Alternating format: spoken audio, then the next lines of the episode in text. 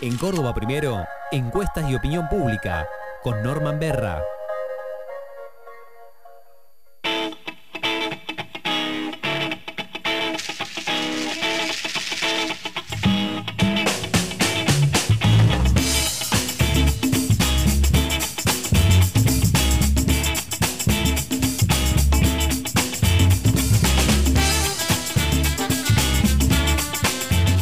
Exactamente las 10, 10 minutos en este momento, segunda hora de Córdoba Primero Radio. No sé si prestaste atención, pero ahora sí lo presenté bien, porque hoy eh, confundí a Pepe con Norman. Me tenté en algún momento de poner la presentación de Pepe ahora, pero dije, no, no, ya está, vamos a hacer toda una, cuestión eh, este, muy, muy compleja y Pero algo mucho más importante algo mucho más importante, confundir Qatar con, con Rusia. Qatar con Rusia. En, el Mundial de Fútbol. Eh, ya ahí te miré con preocupación. Tengo como una fijación con Rusia.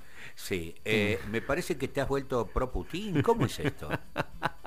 9 grados la temperatura en Córdoba en este momento, 69% la humedad, 27 la máxima que se espera para este sábado, donde mira, si, si te das vuelta vos por esa ventana, ya está entrando el, sol, después de un viernes totalmente nublado. Tienes razón, ¿Eh? yo creía que aún seguía nublado, mira vos. Se espera una jornada bastante parecida para mañana domingo, mínima de 7, máxima de 21, un poco más fresco que hoy, pero también va a estar este, soleado, así que bueno, los amigos de 1039 de Inédita seguramente van a poder este, escuchar el programa con esas condiciones. Em, a ver, eh, esto que voy a decir va a correr por mi cuenta, ¿eh? no, no, no, no, no, incorporo a nadie eh, a mi análisis. A mi edad, lo que no, no tolero, lo que, lo que, lo que menos lo que, lo que menos tolero, lo que más me hace ruido, lo que me enoja, esta es la palabra, lo que me enoja es el cinismo. Es el cinismo y no lo puedo evitar. A ver, a ver. En el mismo momento que la vicepresidenta de la Nación ayer dice, che, no tengan miedo, no voy a revolear un ministro se rasga las vestiduras diciendo, bueno, lo de Guzmán fue una irresponsabilidad eh, eh, emparentada a la desestabilización. A, ver, digo esto, eh, yo sostengo también, como casi todos, que no se puede, cuando uno asume un cargo de mm, la responsabilidad de de Guzmán, ministro de Economía de la Nación, en un momento de crisis como vive la Argentina, hay que tener mucho cuidado en relación a los este, a los pasos que uno da y esa renuncia intempestiva hacia los mercados, hacia el Fondo Monetario Internacional, hacia el país, etcétera, no hacia adentro del gobierno, me parece, estuvo mal, pero que ahora todo el mundo se raje las vestiduras, eh, tanto los cristinistas, los kirchneristas, los menos kirchneristas, los albertistas, los peronistas, etcétera, etcétera, digan, ¡ay, qué muchacho irresponsable! Cuando le, le, tiraron Exocet a la línea de flotación durante los últimos meses, me da... Eh, es mucho. Pero es mi pensamiento, cierro paréntesis y, y ingresamos e ingresamos a la columna de Norman Berra, que tituló eh, su análisis en cba24n.com.ar de esta semana, Renuncia de Guzmán y después una mirada a la coyuntura según las encuestas. Hola Norman, ¿cómo te va? Buen día. Hola Jorge, Andy, equipo, feliz 9 de julio. Igualmente, igualmente, querido amigo.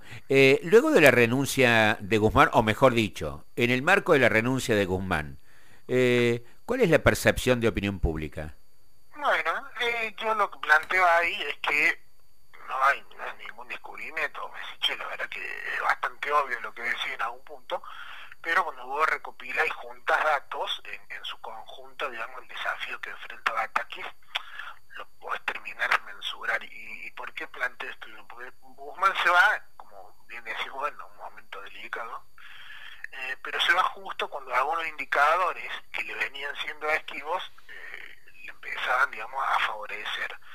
Y digo algunos indicadores porque había otros macroeconómicos que, que ya le daban bien, ¿no? Vamos a hacer un pequeño repaso. Vos mirás, por ejemplo, la expectativa de inflación, ¿no? Es un número de la macroeconomía, sino de la percepción macroeconómica de cómo la gente lo ve. Hay, esto lo mide el Centro de Finanzas de la Torcuato y Tela, en junio, que es la última medición, pues obviamente julio recién arranca para la estadística, arrojó una leve caída de 0,5 puntos porcentuales. O sea, la gente en mayo esperaba una inflación de 58,4 y en junio bajó el 57,9. Nada, pero bajó un poco, ¿no? Y, esa leve mejoría es consistente con un bimestre de descenso de inflación que había hecho un pico del 6,7 y en mayo, que es la última utilización, la próxima se va a conocer en las semanas siguientes, bajó al 5,1. Insisto de nuevo, ¿no? dentro de niveles que siguen siendo altos, pero habían marcado un bimestre de relativa desinflación a una velocidad baja. ¿no? Este es un, primer indicador que yo digo, bueno, ojo porque se va ministro en este momento había logrado una leve eh, mejora acá y a tenor de las primeras señales que estamos viendo después de la renuncia de Guzmán, probablemente eh, junio de una inflación más alta que lo vio malo, ¿no?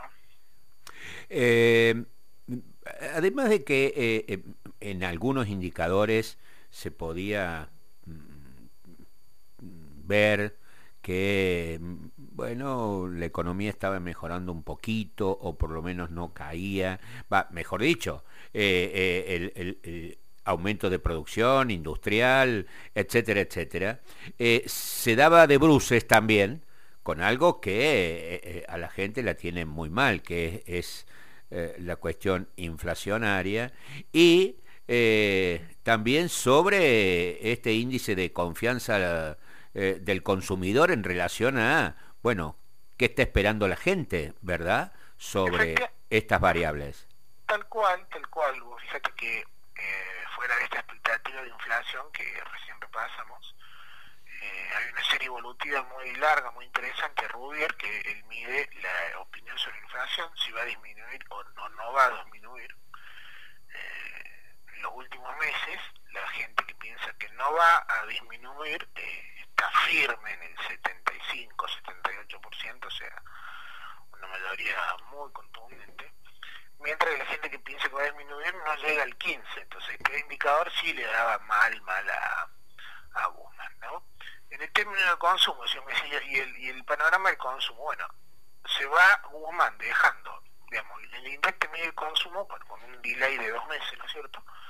En tres segmentos, te lo mide en centro de compras, en mayoristas y en supermercados. Bueno, en mayoristas eh, le da una retracción, pero en segmento de compra le deja un consumo subiendo muy alto, estamos hablando de shopping en este caso, un crecimiento interanual del 100%, o sea, muy robusto, y la venta de supermercado más magro, ¿no? Un crecimiento interanual, comparado, digo de nuevo, mayo contra mayo, julio contra junio, del 3,1. O sea que de los tres segmentos que mide el consumo, el index eh, te deja dos arriba y uno está Y la, confianza del consumidor, que también lo mide la Torcuato y Tela, en mayo pasado había alcanzado 36,3 y en junio, el último mes de gestión completa de, de Guzmán, alcanzó 39,1, o sea, ahí tenemos una suba de 2,8 puntos, ¿no? Si lo medís interanual contra junio del año pasado, creció 4,5, ahí el crecimiento más, es más robusto, y lo interesante es que eso te deja un índice de consumo junio de, confianza del consumidor apenas 0,2 puntos por debajo de junio 2020. O sea que estaría ahí volviendo el consumo a, un mes que ya era de pandemia, pero donde todavía la economía no, no había pegado el, el volantazo hacia abajo de 10 puntos del 2020. ¿no? O sea que tenemos ahí un mix de indicadores que eh, Humana estaba mejorando dentro de la percepción microeconómica y eh, indicadores macro que también le venían dando ya de manera favorable, ¿no? Por ejemplo, el último, la autorización del PBI, como tenemos un crecimiento interanual del que oscila entre el 6 y el 5%, ¿no? O sea que estamos hablando de, en general, de números macro que, que le dan bien, que ahora hasta aquí va a tener que tratar de sostener y además mejorar lo que critica, digamos, el kirchnerismo, que es la distribución de ese crecimiento, ¿no? Eh, en ese marco también se mide la imagen política, económica del gobierno, ¿no es cierto? Esto es, eh, eh, ¿qué percibimos los, los argentinos? qué sostenemos, qué nos duele en relación a la cuestión económica y cuál es la imagen del gobierno en relación a este aspecto central de la economía. ¿Cómo estamos ahí? Bueno, ahí la política económica del gobierno, la última eh, está rondando el 30%. Yo ahí en, en la entrada de 24 años puse el último dato, que es el dato de mm, analogías, el último que yo tenía al momento de escribir la columna, en ese en particular le estaba dando a la, a la gestión de la economía un 27,1 imagen positiva y después se conoció otra eh, medición analogías que también está entre 27 y 28 y una consultora CBE que está en el 26. Si va a hacer un promedio de las últimas 10 que miden la gestión de la economía en particular, te da que la evaluación positiva de la economía ronda más o menos el 30%, que está bastante en línea con lo que es el núcleo duro del, del oficialismo, que es el núcleo duro acá. O sea que tenemos un 30%, grosso modo, un poquito menos, un poquito más, de que la califica bien, y tenés casi un 70% que la califica mal. Si vos pensás que el año pasado el Frente y todo sacó 34% de los votos, grosso modo, o sea que un 30% te califique la, la política económica positiva, significa que va a tener fidelizada esa masa y tener en contra todo el resto, ¿no? Eh, tu, uh, tu expertise en relación a los uh, humores de opinión pública eh, y lo que ha sucedido esta semana. Eh, más allá de las oposiciones más internas que externas dentro de la coalición gobernante eh, en relación a eh, Guzmán y el apoyo casi unánime de todos los sectores del oficialismo a la designación de Batakis, pero la demora de Batakis en eh, terminar de armar su equipo económico, que lo terminó de armar ayer, la suba del dólar, la presión del Fondo Monetario en relación a este, las variables que se deben respetar del acuerdo, etcétera, etcétera. ¿Tu percepción es eh, tiene un, un, campo de expectativa eh, Batakis como para que, eh, eh, digamos, enderezar los índices más eh, difíciles de la cuestión económica o no? Bueno, por, parte de los sectores dominantes del mercado, claramente la, mirada es negativa y es crítica, ¿no? Porque eh, son sectores de que les gusta, digamos, eh, tener eh, campo orégano para hacer y deshacer lo que quieran, digamos, y la, la, figura de Bataki está asociada a una línea de política económica más intervencionista. Eso con respecto a los sectores más concentrados del mercado o los más proclives a una política más ortodoxa. Ahora bien, dentro de sectores productivos, yo esta semana participé de un encuentro en la Cámara Industrial Metalúrgico de Córdoba, donde se presenta el monitor mensual, ellos presentan un monitor que es anterior al cambio de ministro, o sea que obviamente no refleja los, los últimos sucesos, pero hay un eje convergente ahí que me parece que va a ser una de las líneas de política económica donde las medidas de Batalki no deberían demorarse demasiado tiempo y ellos lo que plantean, que algo seguramente ustedes lo han escuchado ya, es que eh, una situación de eh, economía que crece y donde vos necesitas dólares para producir, no es admisible que eh, Central distraiga eh, reserva en financiar consumos turísticos suntuarios en el exterior. Lo decían en, en, car, en primera primera voz y en carne propia los propios empresarios. Dicen, mira, yo soy un empresario que produce, yo prefiero tener un dólar administrado por Central para comprar los insumos que necesito para producir y poner a mi plantel a trabajar y no que Central me garantice ese mismo dólar si yo me quiero ir a vacaciones a Orlando, son prioridades distintas. Por eso esta declaración de la ministra, que todos los, los medios hegemónicos agitan para generar la bronca de la gente entre la colisión del derecho de viajar con el derecho a producir, no es más ni menos que la pura verdad en una situación de, de escasez de administración. Digamos. Bueno, podés darle la misma prioridad a un viaje que a la importación de un insumo crítico para la producción. ¿Por qué? Porque la, la posibilidad de que vos tengas un dólar para importar eh, bienes críticos para producción es mucho más importante en términos de integración social que el que vos puedas viajar al, exterior con un dólar administrado. de última hace un desdoblamiento cambiario que garantiza los dólares para la producción y hace un mercado mucho más eh, liberado y con menos intervenciones centrales para los viajes, digamos, el que quiera viajar que pague un dólar más caro, digamos, no hay mucho secreto acá.